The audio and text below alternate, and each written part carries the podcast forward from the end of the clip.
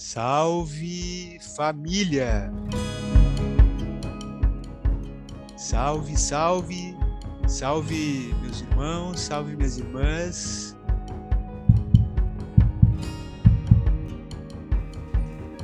Pode chegar, fica à vontade, seja bem-vinda, seja bem-vindo.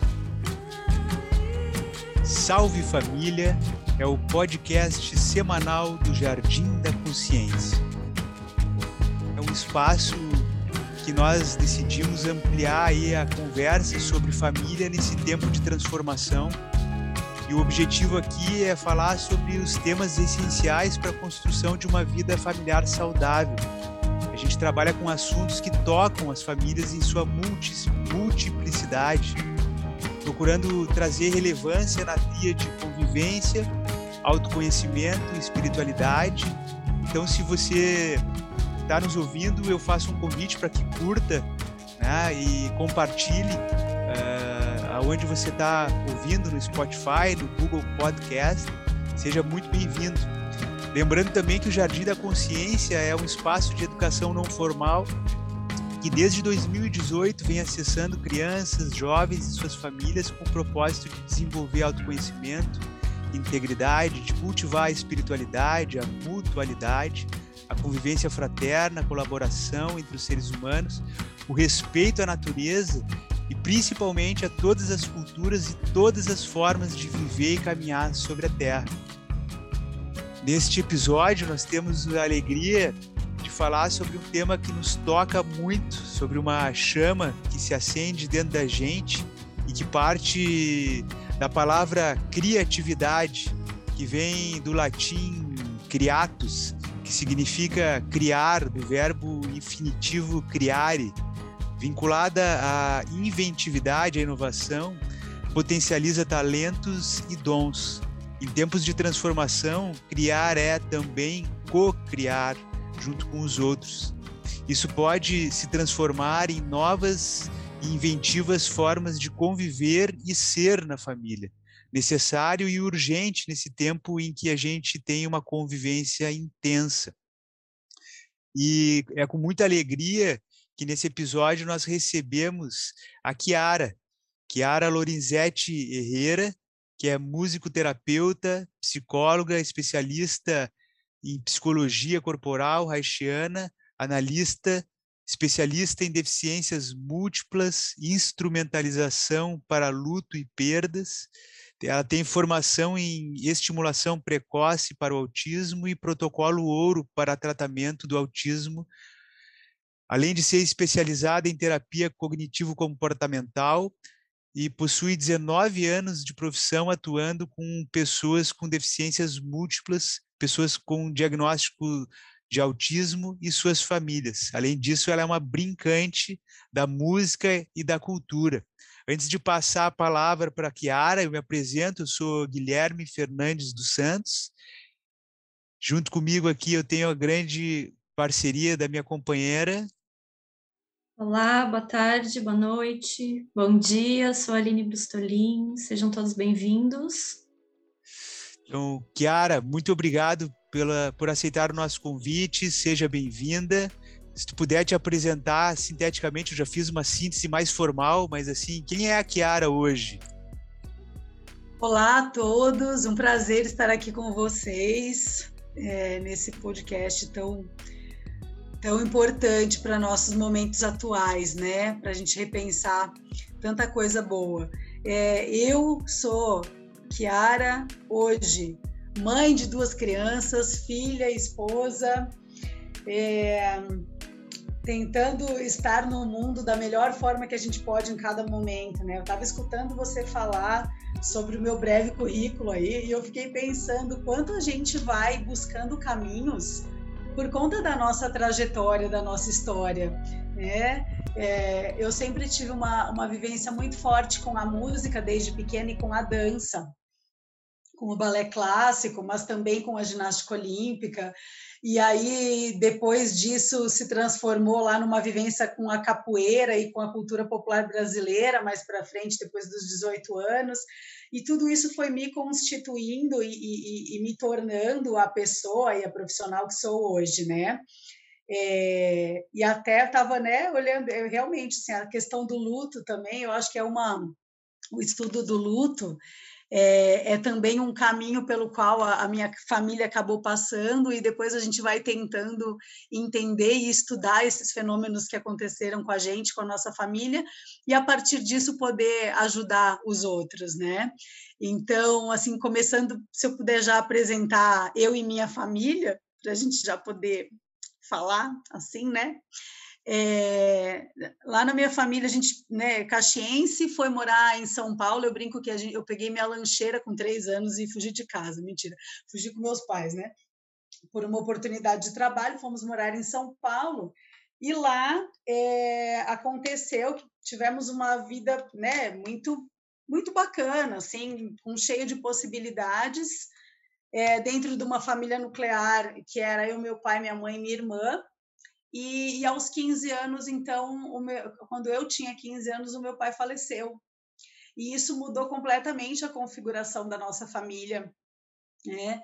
É, a minha mãe, ela sempre diz né, que se tornou pai e mãe, e o quanto isso foi um, um peso também para ela, se é, entender que se tornou pai e mãe e precisar dar conta de um monte de coisa, né?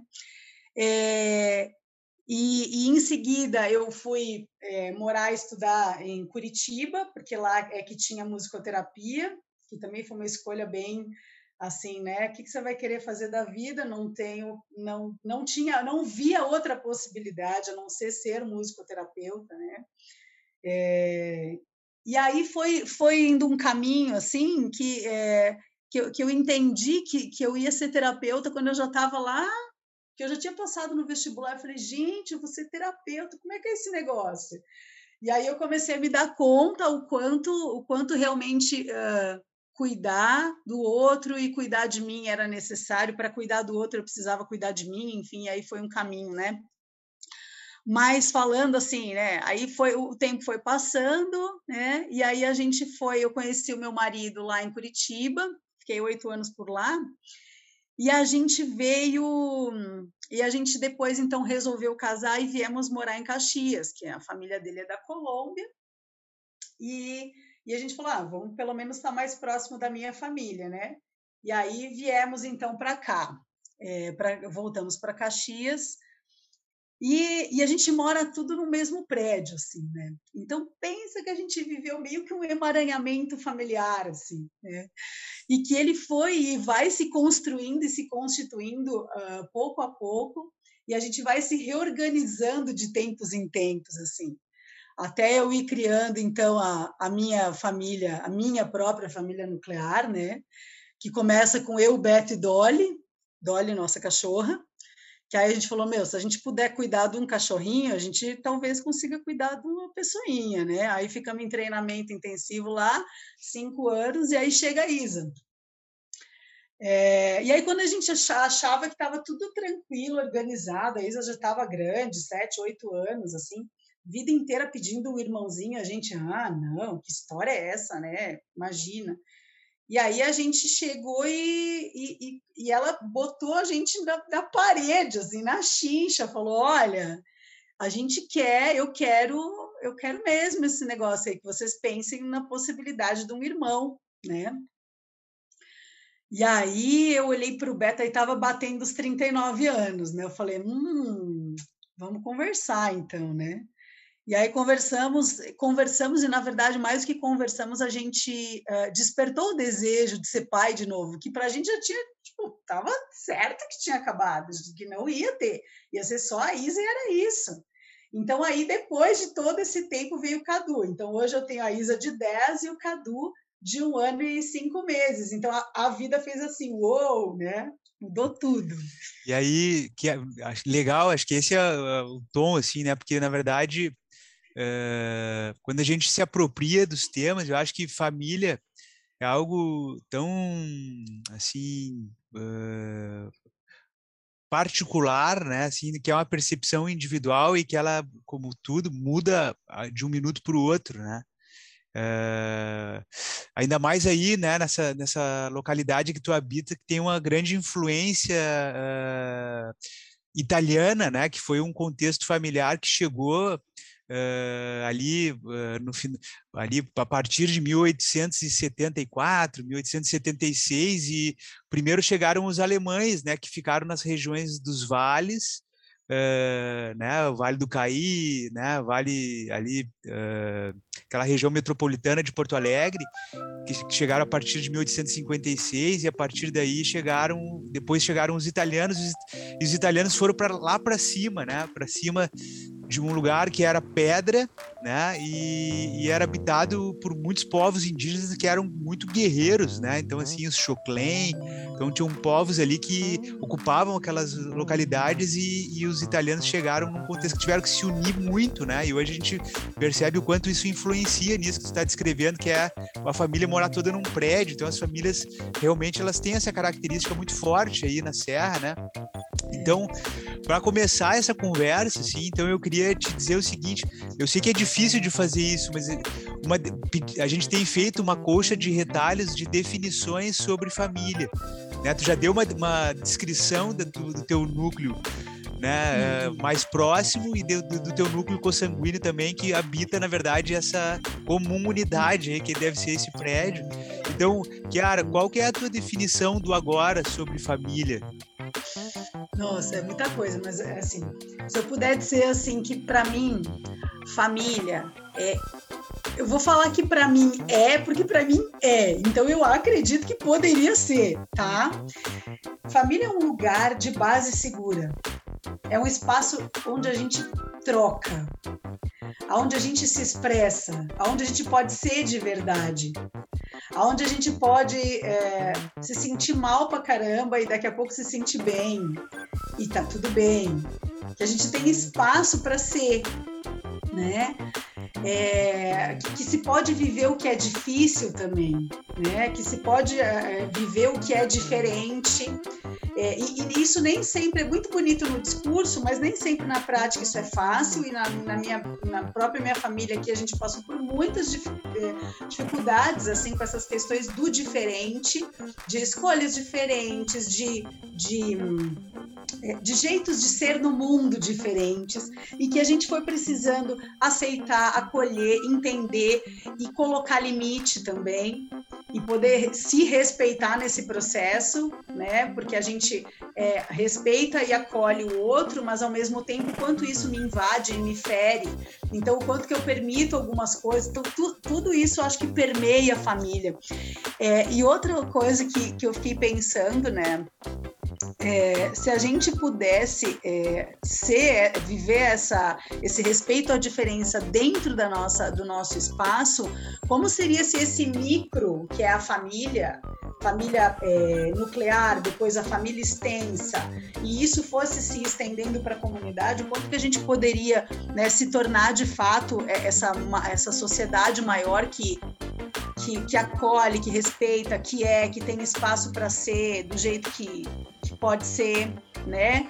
É, enfim, que, que isso aí daria pano para manga, assim, né? Para a gente poder viver numa comunidade de humanos que aceitam mais esses humanos do jeito que, que podem ser humanos no mundo, assim, né? Mas para além da, da família ser tudo isso, né? Esse, esse complexo sistema que a gente vê, é, ele também é um espaço de interação, né? Entre os membros. E isso se dá muito pela comunicação, né? esse convívio que a gente está o tempo todo precisando se comunicar com o outro, comunicar o que é o, o que é meu, o que está em mim, é, comunicar o que, que do outro gera em mim, produz em mim, como que eu me sinto a partir disso, e, e eu vejo que é uma, é uma é um exercício assim, a gente está sempre treinando essa comunicação. Você vê onde tem essas pequenas, pequenas ou grandes ou gigantescas falhas na comunicação entre os membros da família que vai vai entortando o negócio, né? Vai ficando mais complicado, né? Então, para mim, seria isso, né? Esse, esse espaço de acolhida, essa base segura e, e, e, com possibilidade de, de comunicação entre as pessoas. E que vai se transformando, né? Porque a, a família não é, a família está, ao meu ver, ela está deste jeito e ela vai se transformando pelo próprio ciclo de vida da família, né? Uma vez a minha família nuclear, a configuração era eu com a Isa e a, é, né, com o Beto e com a Isa, com, só com um filho, né, um filho único. E agora a gente tem dois filhos bem de idades diferentes mudou a configuração, mudou. Uma vez a minha mãe tinha 60 anos, agora minha mãe já tem 70 e lá vai. Então essas coisas vão mudando, né? O jeito da gente se relacionar também. E quando a gente fala de dessa mudança que, que sofre intervenção através da chegada de crianças, né? A gente é convidado a constantemente criar não é? A palavra criatividade justamente está vinculada à criança e criança vinculada à criatividade. E é tanta energia, tanta energia que elas nos convidam diariamente, né, a, a exercer, que a gente gostaria agora de entrar no, na temática desse, desse episódio e conversar contigo, então, sobre a criatividade, criatividade em família.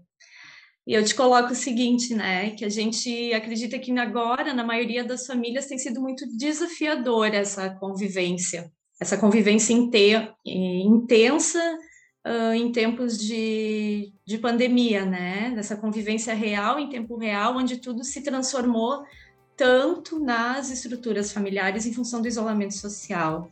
Né? Então, como que você vê o papel dos pais e das mães, né, enquanto criadores de possibilidades para as crianças e também enquanto mediadores da convivência, né? Quando que a gente percebe que para os próprios adultos, né, para, para os próprios pais e mães, em muitos momentos eles não dão conta das demandas, das responsabilidades diárias, dessas mudanças que se colocaram né, que a reclusão social trouxe? Uau! Eu penso assim, ó, primeiro assim, que é, tem os facilitadores e os dificultadores nesse processo todo, tá? Da pandemia e de tudo isso que a gente está vivendo, né? Sem pandemia também tem, mas assim, eu acredito que a pandemia potencializou muito. Teve, teve inúmeras possibilidades, não vamos falar de duas aqui, tá? Potencializou muito o que já estava sendo vivido. Então, assim, voltar lá para a comunicação. As famílias que tinham uma médio boa comunicação viram, se viram na necessidade de melhorar isso. As famílias que tinham uma comunicação muito truncada e muito difícil, é, em que os papéis estavam muito bagunçados ou que as pessoas não se sentiam respeitadas ou sei lá que mais, isso também foi muito potencializado, né? Tanto que a gente vê uma taxa de divórcio absurda, assim, nessa época, né? Que aconteceu nessa época. É, então, assim, para quem já estava. Um, então, intensificou tudo isso, né? Mas depende de muitos fatores, né? É, como, é que, como é que é a configuração de cada lugar, né? É, os pais seguiram trabalhando, eles ficaram em home office. Para quem ficou em home office, que precisou dar conta das crianças ali ao lado, é, estudando ao mesmo tempo, tendo que dar conta de coisas da escola, é, e com dificuldade de concentração das crianças. Imagino assim o quanto que uh, o quanto que, que as famílias precisaram se se reorganizar e assim se permitir ser flexível. Eu acho que a grande palavra da, da pandemia foi flexibilidade para quem pôde eh, e pode é, suportar esse período com menos dureza, menos dureza, porque a cada, a cada semana as coisas mudavam, desde lá do começo, a gente achava uma coisa era outra, achava uma coisa era outra, e foi, foi caminhando, né? Então, assim, primeiro pensar nesses pais, é, enfim, esses pais estavam, às vezes eram as pessoas que estavam na linha de frente. E quem é o povo que estava na linha de frente? O que, fez com seus filhos? Ficou com os avós? Não ficou? Então, eu acho que tudo isso mudou as configurações de como, de como se lidou com, com a pandemia. Né? E também acredito que tem a ver com o jeitão de funcionar de cada um, de cada família, que vinha antes acontecendo, né? E que acabou uh, e acabou sendo potencializada, né? É, então foram muitas variáveis que mudaram, né? Mas a gente sabe que teve muito estresse, que teve muita sobrecarga, que teve bastante conflito, né? Mas ao mesmo tempo houve espaço para ampliar a cooperação dentro de casa, né?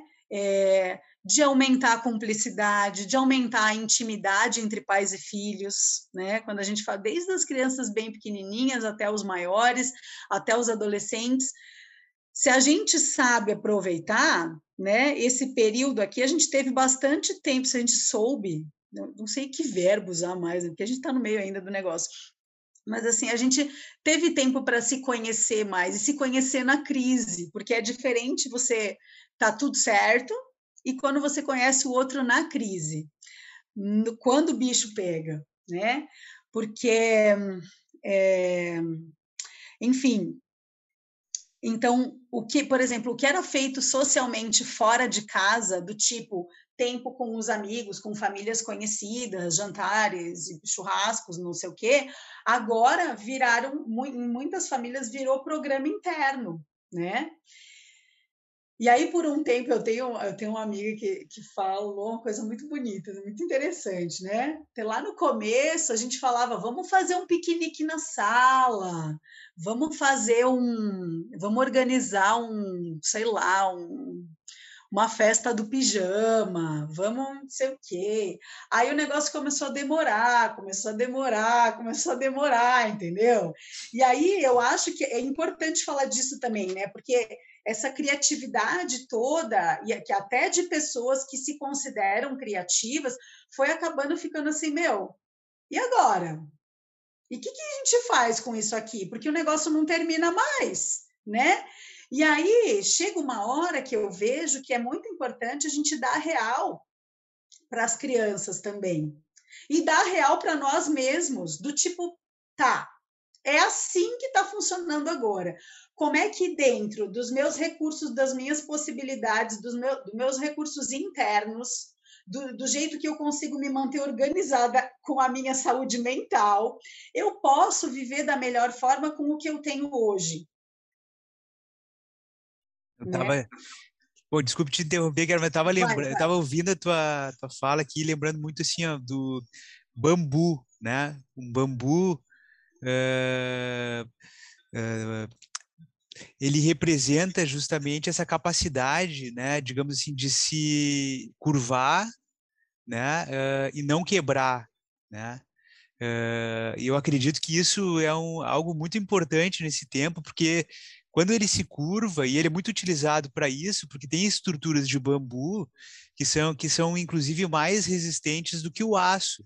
Né, dependendo do tratamento que é feito e do tipo de bambu, né, tem uh, formas de utilizar ele que ele, ele é tão resistente que ele permite que a gente construa estruturas extremamente rígidas. Mas, ao mesmo tempo, ele, quando bate um vento, ele balança como um fio de lã.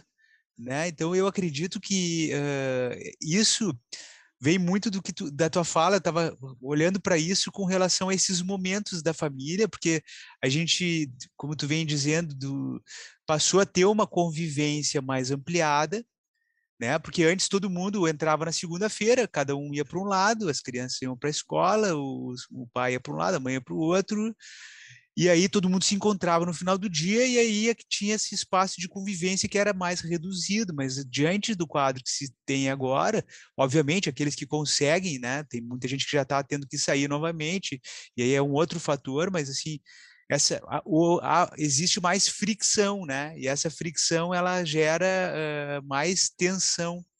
E aí vem também momentos que, que saber lidar uh, com o luto ele é fundamental para criar, né? Porque eu acredito que para o novo é preciso que algo passe, né? Muitas vezes a gente todo dia a gente morre para renascer um novo dia. E eu acredito que a gente vem assim vivendo enquanto sociedade uh, esse o, o, lidar com o luto, né? Porque nunca a morte esteve tão próxima da gente, né? A gente está vivendo agora uma pandemia de um vírus que atenta para nossa condição humana. Né? Ele não atenta contra os, os, animais, contra os vegetais, contra os minerais, atenta contra nós. Né? Então a gente, quando vê, está próximo. Alguém aqui, a gente não acredito que poucas pessoas não sabem de alguém que não passou para o outro lado agora em função dessa pandemia. Então isso também faz com que a gente possa ver diferente, né? Ver diferente, né? Eu vejo, é, assim, eu e a Aline recentemente agora estávamos num um quadro de família que a gente estava sentindo a aproximação desse luto de uma passagem. E isso faz com que a gente reveja muitas coisas, né? Então, assim, antes de, de passar para a próxima pergunta, eu queria Uh, uh, porque isso é muito importante dentro da família, né?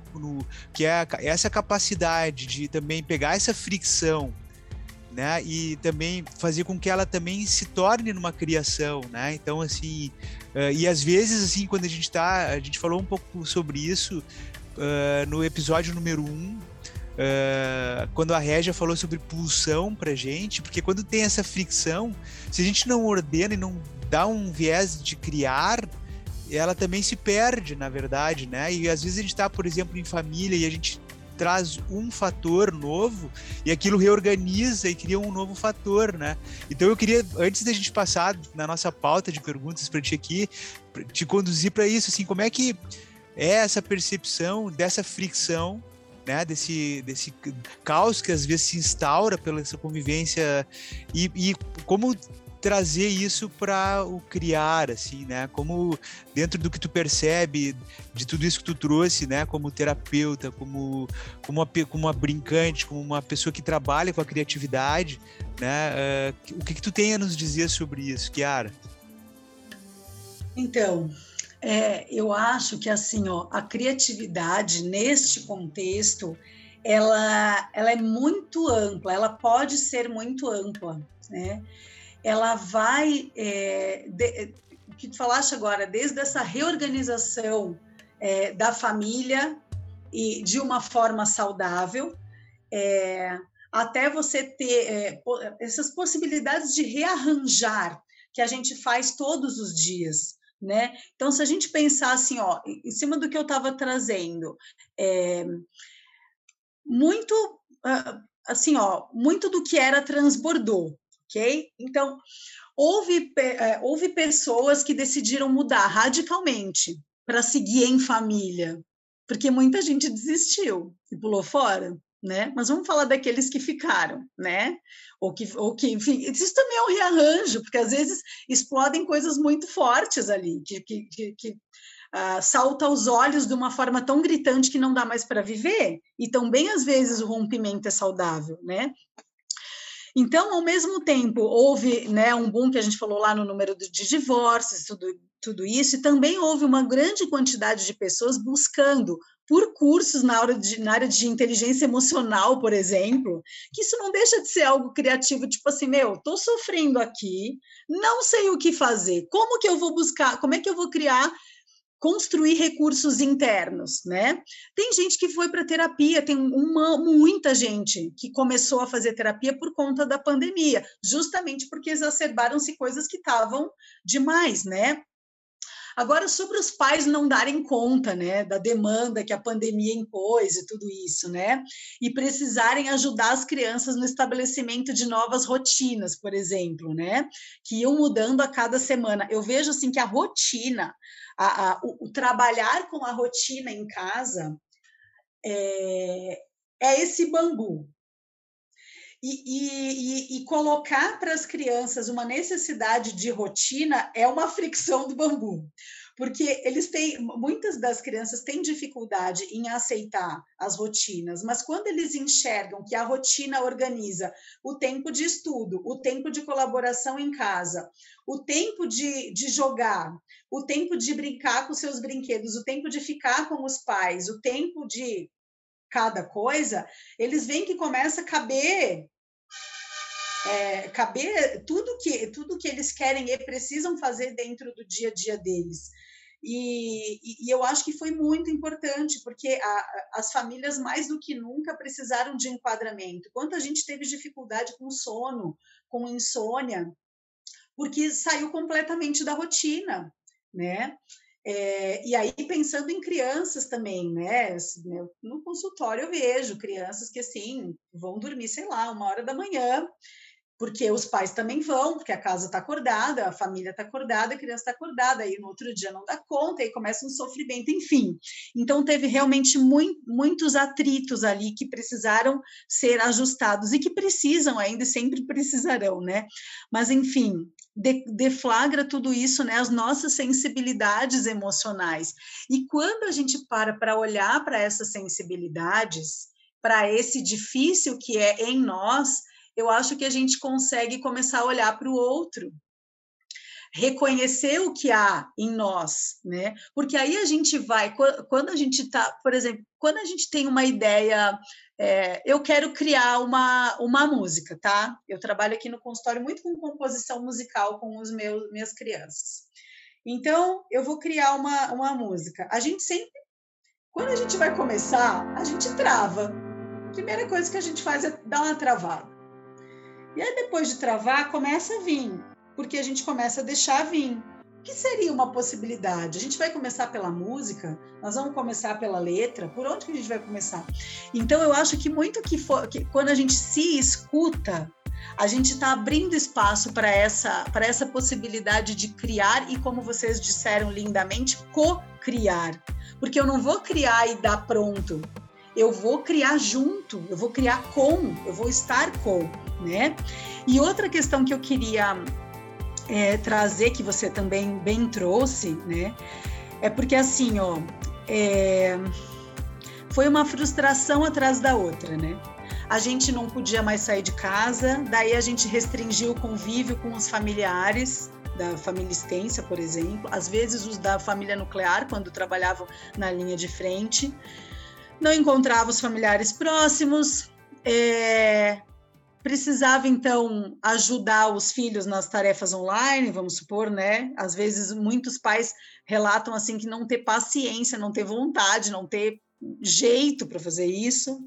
Tiveram as perdas financeiras importantes das famílias, né? É, medo de adoecer real, as famílias que adoeceram de fato, às vezes as famílias to todos pegaram Covid ao mesmo tempo e precisaram ficar em isolamento. E o medo de perder o, os, as, o medo das crianças de perder os pais, né?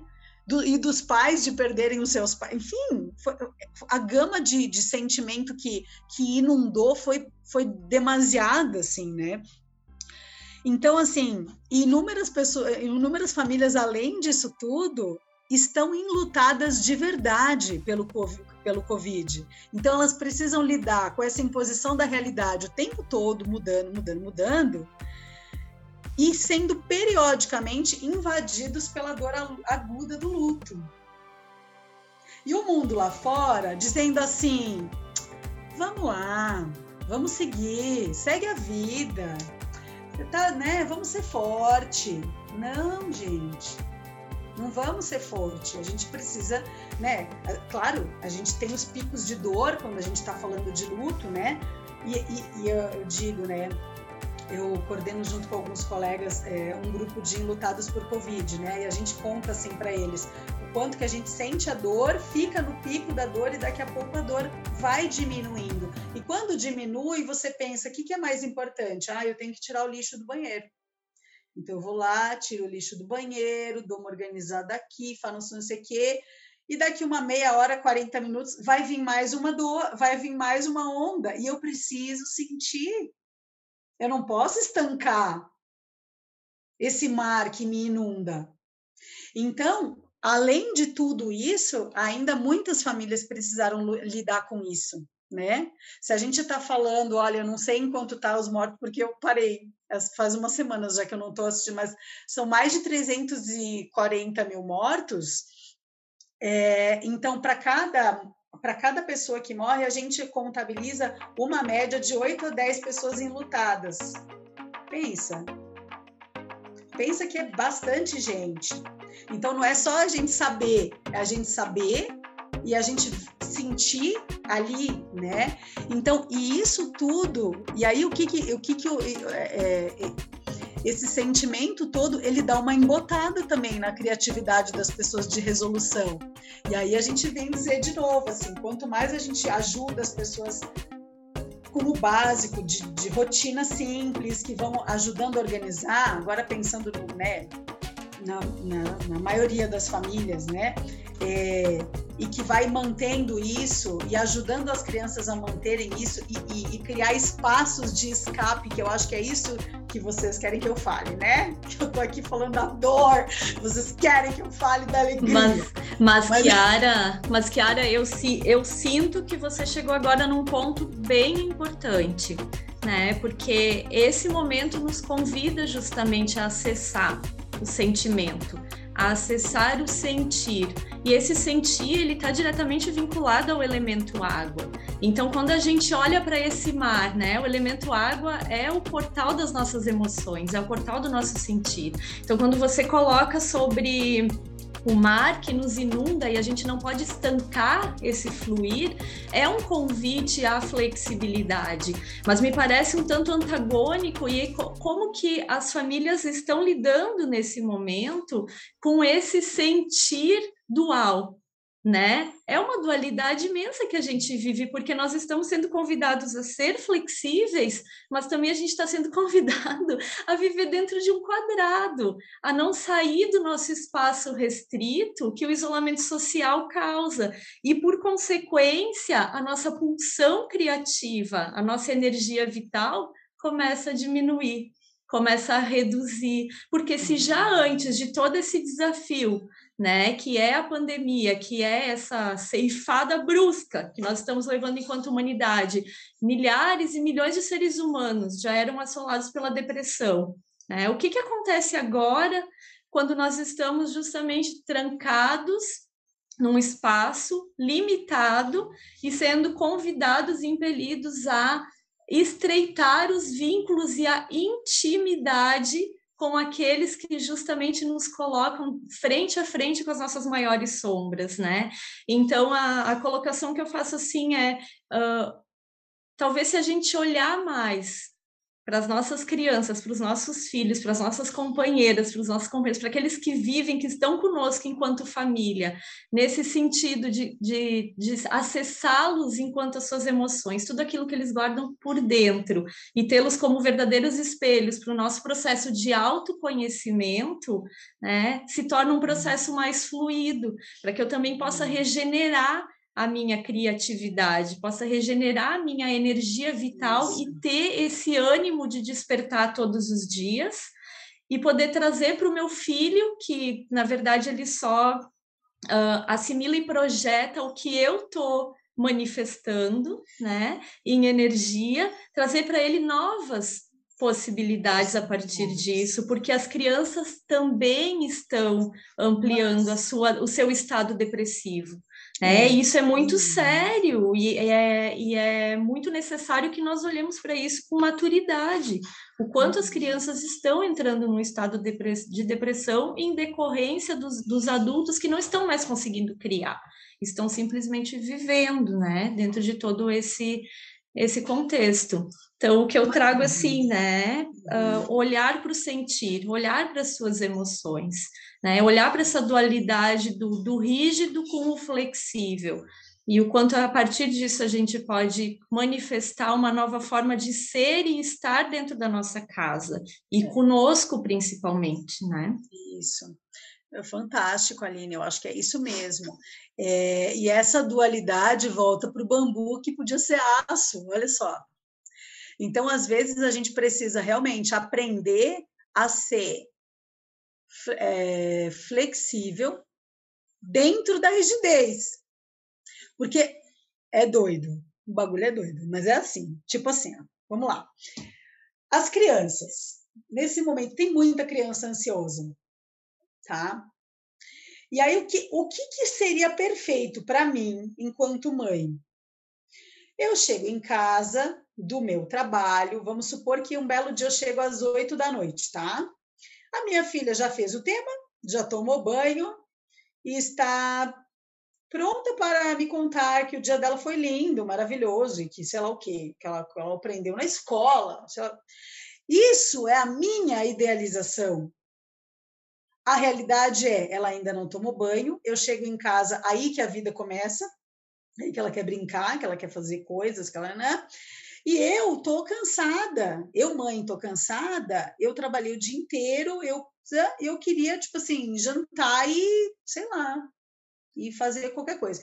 Mas não, é a hora do banho do Cadu, é a hora do não sei. Então, ainda tem uma outra parte que eu preciso dar um gás.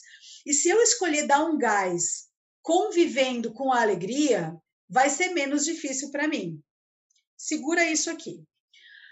Uh, na época em que em estava acontecendo aquele no final do ano passado, tipo a gente tinha uma expectativa que ia voltar às aulas e que ia não no final do ano vai, ou não no início do ano, ah nesse início do ano vai voltar às aulas agora esse ano, né? Vai ser melhor e tal. E aí eu me lembro como fosse hoje. A Isa foi na escola um dia e a gente foi viajar no final de semana e quando a gente voltou já não podia mais, o lockdown de novo, fechou tudo esta pessoa ficou desorganizada.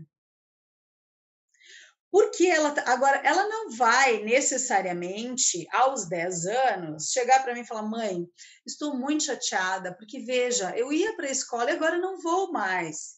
Você entende? Eu sinto raiva, eu estou chateada". Não. O que ela vai fazer? Vai jogar os cadernos no chão. Ela vai querer zoar lá o computador para não funcionar na hora da aula ela vai dar o jeito dela de me dizer isso, porque as crianças geralmente atuam. Elas não, elas não deixam isso tudo organizado pela fala. Então, nós pais é, precisamos sim ler os comportamentos para além dos comportamentos. Acho que isso é uma grande ajuda que a gente dá para as crianças. Então, quando você fala para a gente olhar para o sentir, aí eu digo assim: a gente precisa olhar para o nosso primeiro, porque eu preciso poder olhar para ela e dizer, filha, nossa, hoje a mamãe atendeu, sei lá, 10 pacientes e eu estou bastante cansada. E eu estou me sentindo irritada. Então eu vou fazer assim, eu vou tomar um banho e depois a gente conversa, pode ser que eu não quero brigar contigo. Eu tenho que poder dizer isso para minha filha. Para o meu bebê eu não vou poder. Apesar de que eu posso também dizer, filho, a mamãe está muito cansada então a gente vai fazer isso e isso e vamos deitar. Eu posso dizer, eu posso ir acostumando desde pequenininho. Porque onde que eu quero chegar? A gente precisa aprender a se considerar e a considerar o outro na relação.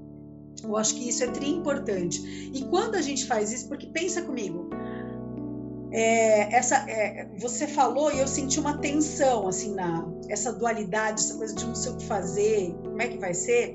Então eu fico na tensão quando eu, quando eu abro o meu coração, quando eu abro o jogo com o outro, eu, peraí, o que, que mesmo que está me incomodando? Do que, que mesmo que eu tô com medo? O que, que mesmo que eu tô sentindo? Do que, que eu tô com raiva? Porque eu não tô com raiva porque ela errou uma tabuada de matemática. Eu vou dar um esporro na menina porque ela de, errou uma tabuada de matemática. Não é isso que está me deixando com raiva. Talvez seja alguma coisa relacionada à conta que eu não consegui pagar, ou alguma coisa relacionada com o outro que, sei lá, me cobrou uma coisa que não era da minha alçada e que eu me senti desrespeitado no trabalho, e aí a pessoa erra a tabuada e o pai, ó, pã. Então, assim, olhar para si é muito mais embaixo, mas dá trabalho. Aí você tem que reconhecer, né?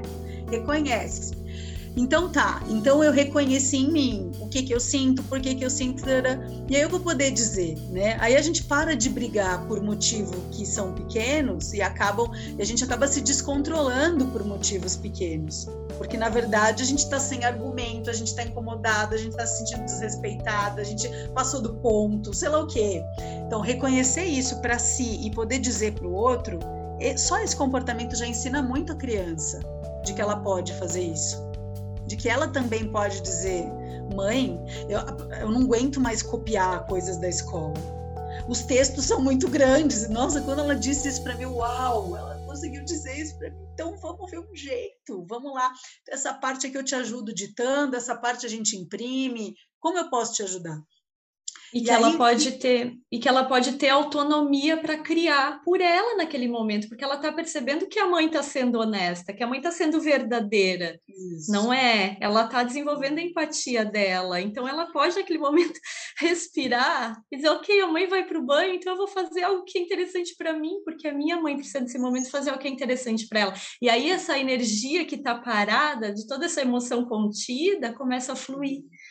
E daí tu cria um novo vórtice de relação, né, que acontece Exato. entre os membros da família. Uhum né? De, de profundo Isso. respeito. Claro que a coisa toda não acontece de um dia para o outro, né? Não, é um treino, Vai. é um treino da família junto, é um é. com o outro o tempo todo. Porque, e, e, né, eu também dou a minha aspirada na minha casa. Não vou dizer que é tudo florzinha, porque, ah, porque a psicóloga, a pessoa acha que a psicólogo é, ou é terapeuta, então a pessoa é um, né, um santo da goiaba. Não, a gente também tem emoções e tal, e também, mas a gente está sempre se percebendo, tentando se perceber e se trabalhar. E aí as armaduras se flexibilizam. E aí tem espaço para ser de novo junto. Uhum.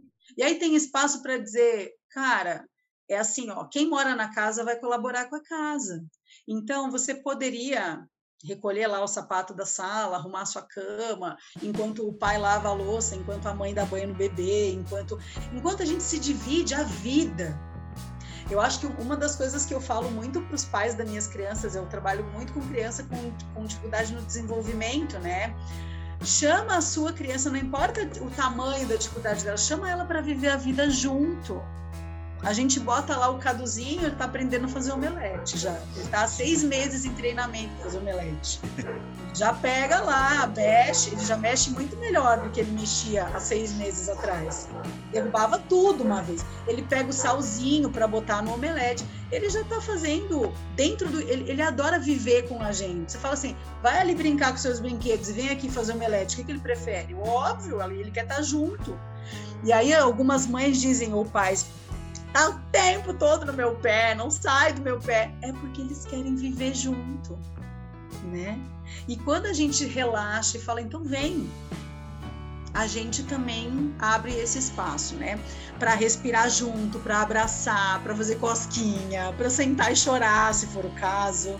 E depois que passa para jogar uma partida de Uno, entendeu? O que for. Sim. Sabe? Para tomar um chocolate quente, a, né, dar uma geral na casa com uma trilha, uh, uma trilha sonora animal, cada um vai fazer uma coisa, e o Cadu pega a vassourinha dele também, vai brincar de varrer. Né? Enfim, cada família sabe o que, que pode construir e, e o que, que na sua casa constrói pontes na relação e o que, que constrói muro.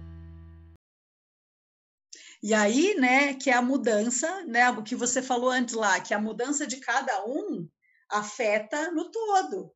Então, se eu estou sempre no mau humor, se eu estou sempre reclamando de tudo, se eu estou sempre sendo a pessoa que. Eu estou sempre construindo muro. Como é que eu mudo o jeito para falar a mesma coisa de um jeito que construa pontes? Ah, dá trabalho, né, meu bem? Dá trabalho. Eu o que tava... fácil é ficar do jeito que está, né? E aí eu, estava lembrando aqui, né? Porque a gente, né, que somos eu, a Aline, a Violeta, de 14 anos, a Liz Fátima, de 7 anos, e a Inaya Flor, de quase 3. Né? Então são fases distintas. Mas uma coisa que aproxima muito, na verdade, é a arte. Né? Então eu estava lembrando que teve um momento da nossa vida teve um amigo muito querido, uh, que inclusive já não está mais com a gente. Uh, uh, aqui, né, encadernado nessa forma física, e, e, ele nos trouxe um hábito que é de criar mandalas de fios, ou o olho de Deus, né, então que a gente chama, e que é uma coisa assim que agora até a gente parou um pouco de fazer, mas vez ou outra vem de novo aquela fase assim que a gente pega e aí, quando a coisa tá assim, não tem um norte, pega e, e, e vai criar, pega uma, um fio, pega um, né, uma, um, e começa a tecer, ou pega uma folha em branco e começa a pintar, ou, começa, ou a gente uh, começa a rabiscar uma coisa, né? Então, acho que isso digamos assim, esse espaço da arte que tu trouxe isso do omelete, assim, que às vezes é o cozinhar, né? Então, que é essa essa praxis que a gente sai um pouco do mental, desarma essa, essa, digamos assim, esses muros, desconstrói esses muros e cria, digamos assim, porteiras, assim, a partir de, tá, aqui não tá dando, o muro tá, tá alto aqui, vamos caminhar um pouco para o lado e a gente cria um, um, um muro, cria uma porta para se aproximar. E aí eu acho legal daí que era para a gente poder, é, daí, porque na verdade tu tem isso no cotidiano, além de, da rotina que tu descreve, tu, é, é, o teu ofício também, né? Então tu te descreve assim, te autodenomina como esse ser brincante, e isso faz parte, né, da tua profissão, da tua atividade, né? Uhum. E também como mãe. Então assim, uh, como é que a gente pode compartilhar essas vivências? Eu falei aqui da, da, da mandala, né? Mas assim, na tua prática aí, assim, né? Compartilha com a gente essas vivências, ah. momentos, movimentos dessa vida cotidiana que podem potencializar, né? A arte, a criatividade dentro da família.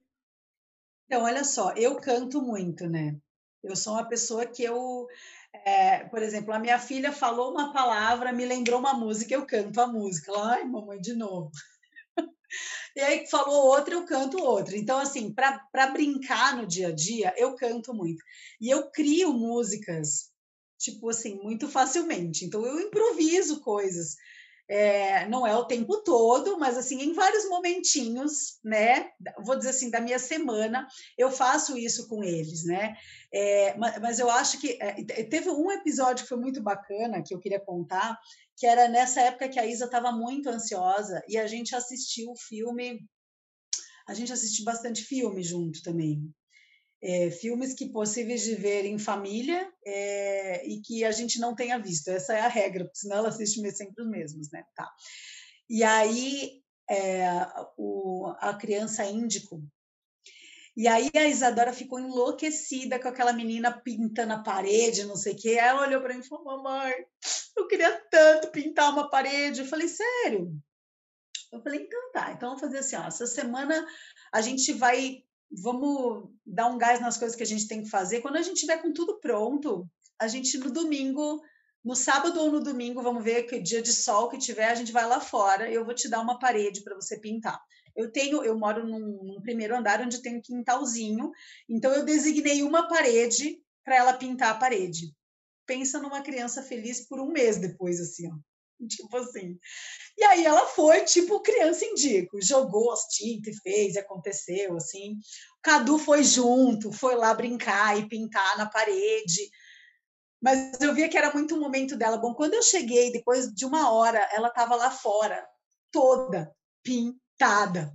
Sabe, momento catarse, assim. Então, assim, pra, e eu achei, do jeito que ela falou, ela queria pintar todo final de semana, mas aquela experiência para ela foi foi o que precisava, assim, sabe? Foi o que foi necessário. Então, assim, é, permitir esses momentos de expressão, sei lá, pintar o cabelo com papel crepom, vamos, vamos lá, vamos pintar o cabelo com papel crepom, vamos deixar essa subjetividade aparecer, né? É... E outras coisas que a gente faz, tipo assim, a gente tem brincadeiras nossas da nossa família, sei lá, o Happy Day. Quando tudo tá muito tenso, a gente faz o Happy Day. O Happy Day é uma brincadeira de eu fico deitada no chão e pego ela, e agora o Cadu também pelos pés, e a gente tem várias posições de Happy Day, tipo assim, umas malabares com, o corpo, assim, entendeu? Enquanto a gente canta o Happy Day, e a gente vai fazendo, entendeu? É a nossa brincadeira que a gente criou desde que ela é pequenininha, e o Cadu já aprendeu a brincar também. Ou ainda, vamos brincar de esconde-esconde pela casa, mas com eu com o Cadu no colo. Então, ela sempre me acha, né? Porque o Cadu sempre faz um barulhinho, alguma coisa assim, né? E deflagra onde é que eu estou escondida. Então, eu vejo assim, é, mas, é, e com ele, por exemplo, eu acordo de manhã, seis e meia da manhã, ele está de bom humor, nós vamos lá na área de serviço, onde não faz barulho para as outras pessoas da casa, vamos brincar de corre com tia. E assim, são pequenos, eu acho assim, ó, são, não, não é nada demais, tá?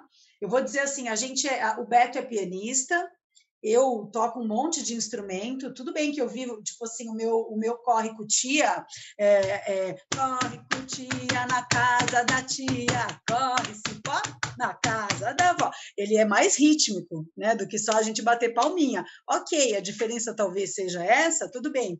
Mas a questão é que o que, que eu percebo?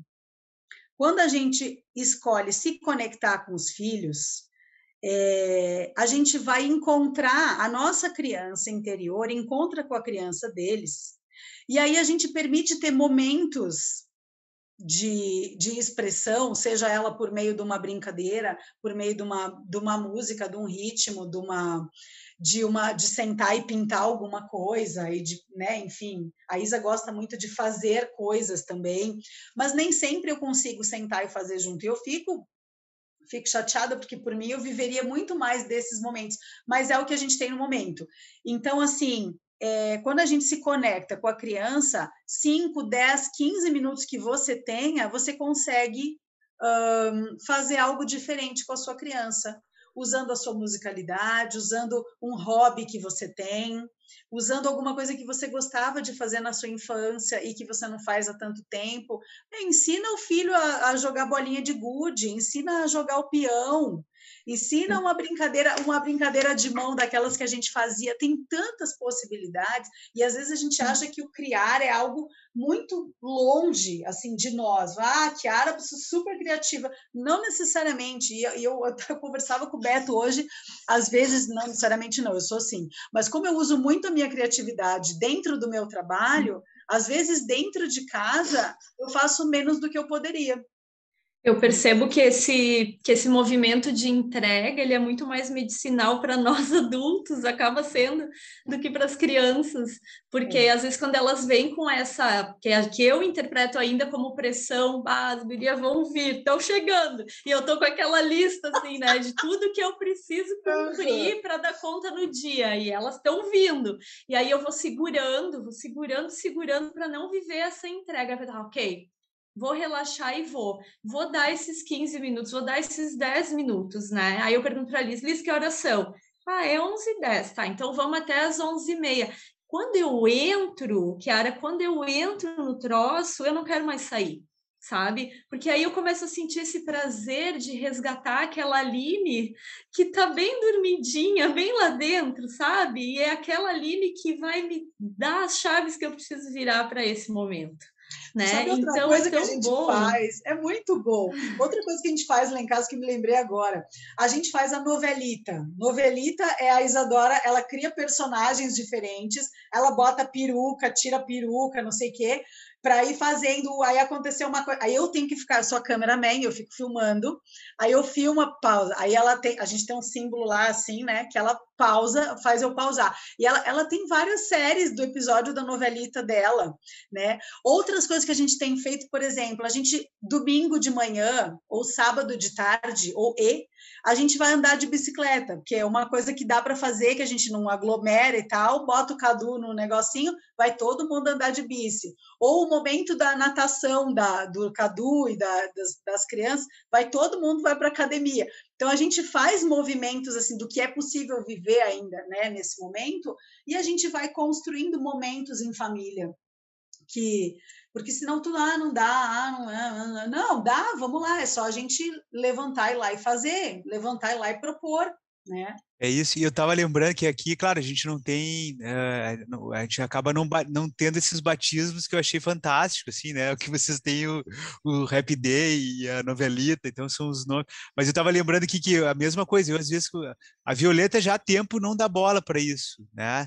Uh, mas assim, a Alice Fátima está deixando de dar bola, mas uh, quando eu me deito no chão, né, com as pernas para cima, nossa, a, a, a Lisa ainda vem, mas a Inayá é que vem com maior fervor, assim, para subir, para pular, então eu jogo ela para cima e tal. Então, eu acho que isso é algo que é muito uh, interessante, né? Da gente, às vezes, quebrar, porque uh, a gente chega, às vezes, de uma jornada de trabalho, que pode ser, ter sido em casa ou fora de casa, mas tu tá armado com aquela condição uh, arquetípica do guerreiro, da guerreira, né? Daquele que vai para elaborar, para buscar o sustento, para prover. e é difícil tu sair dessa condição e, e te desarmar, né? Para tipo, te colocar vulnerável ali, né, cara? E aí, assim, eu acho que esse é um tema, na verdade, assim, que é muito legal, assim, da gente tratar, porque, na verdade, é pouco falado, assim, né? Então, eu lembro, assim, que os meus pais, minha mãe é psicóloga, criminalista, né? Psicóloga uh, foi, ela trabalhava, o ambiente de trabalho dela era um presídio, né? Não um, vários. Ela chegou, né? Em determinado momento, né, da minha adolescência, ela vinha chefiando uma equipe técnica de psicólogos que tratava todo o sistema prisional do estado do Rio Grande do Sul.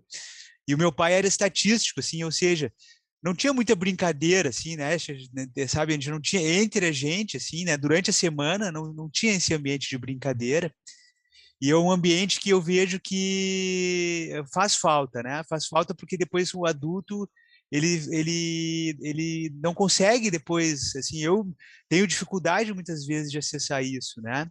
Então eu acho que assim é, é, muito legal de te ouvir assim e da gente poder pautar isso, porque isso é muito importante, né?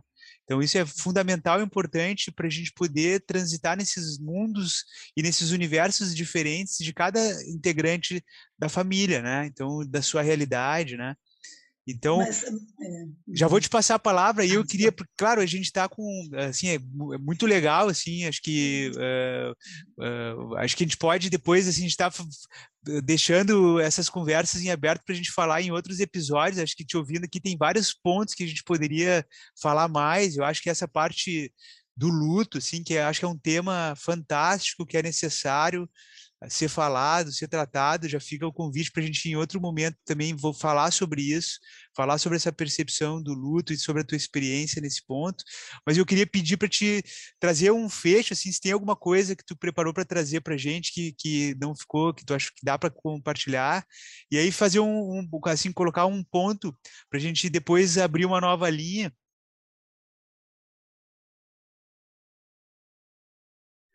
Muito bem.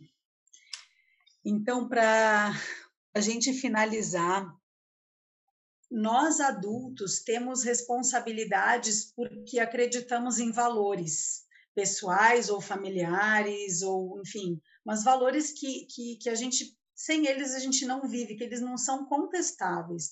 Então, por exemplo, muitos de nós a gente não se atrasa em compromisso, a gente não, não atrasa uma conta para pagar, a gente dá o nosso melhor sei lá, no nosso trabalho, tal.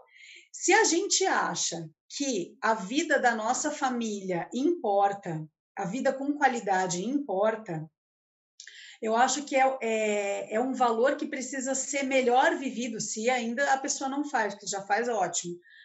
Um valor que precisa ser melhor vivido é isso: poder se conhecer, para poder ensinar as crianças a se conhecerem, para que esse encontro efetivo aconteça, para que esse espaço de brincadeira uh, seja acessado com mais facilidade, mesmo que você não tenha é, vivido ele. Então, como eu posso viver? De que forma eu encontro para viver com meu filho? Né? Tem, tem, diversas formas, né? Mas que a gente possa uh, colocar isso como uma disciplina, assim, né? E não uma disciplina de, ah, tem sete horas da noite, hora do happy day. Não, mas, mas três ou quatro vezes por semana, ou vai ter happy day ou vai ter novelita, vai ter que ter um negócio desse. Porque para a saúde da minha família, isso é importante. Se a minha família de verdade é um valor, então eu preciso botar isso dentro da minha rotina. Se a minha espiritualidade é de verdade um valor, ela tem que estar na minha rotina. Não pode ser o tempo que dá, o tempo que sobra né? Eu acho que passa por aí, assim. E aí a forma, cada um vai buscar e se precisar de ajuda, tem ajuda. Hoje em dia, né, gente, o que mais tem é, é possibilidade da gente é, estudar, ler, ler, pesquisar sobre isso, para então criar, né? Porque a criação vem daí também. Você conhece, conhece, conhece, conhece, cria, conhece, conhece, conhece, cria, né? E eu agradeço muito vocês, foi muito agradável conversar com vocês. Espero que tenha contribuído de alguma forma. Foi muito bom estar aqui com vocês. Obrigadão, tá? Um beijo a todos que escutaram, que escutam, que escutarão. Kiara, só para quem quer te encontrar nas redes sociais ou, né, como é que quem se identificou com a tua fala, assim, onde é que te encontra? É o meu Insta é que é arroba Kiara Herrera. Vocês podem me encontrar por lá. O Facebook deve ser Chiara Lorenzetti Herrera. E, enfim, e por aí vocês vão encontrar, lá tem o, o site também, né, da Consonar Musicoterapia, que é o nosso espaço de trabalho, né? Enfim, estou às ordens para quem precisar, tá bom? Muito obrigada. Kiara, que conversa gostosa, né? Nossa, eu aprendi muito. Amanhã eu já vou aplicar com as meninas aqui, aproveitar o, os dias que seguem aí de sábado e domingo e, e criar algumas, algumas novelas. algumas novelas. E você é, tem né? três atrizes, né? Nossa. Porque Nossa, aqui a minha sim. tem que vestir a peruca, tirar a peruca, porque eu fico só na câmera. Ou tem eu pra... faço efeitos sonoros também. Ah, é. é eu acho que é o que vai sobrar para mim, porque tem para. depois. tem para todos os gostos, tem todo o potencial é. criativo aqui com as, com as gurias, né? E, e, foi um prazer, foi um prazer conversar eu contigo. Também, muito a ah, gratidão imensa, gente, tenho certeza. Um beijo para a Rô também, agradeço o convite. Tá Ai, bom? sim, gratidão. Eu tenho certeza que para os nossos ouvintes também vai ser assim um, um despertar, ou pelo menos esperamos, né, que seja um despertar da criatividade ou um convite para que eles olhem, né, para esse aspecto tão importante que a gente precisa potencializar a cada dia para nos mantermos vivos e vivos felizes e vivermos em, em, prazer, né? Potencializarmos o nosso caminhar sobre a terra em prazer, em beleza, em alegria, em fraternidade, em comunhão.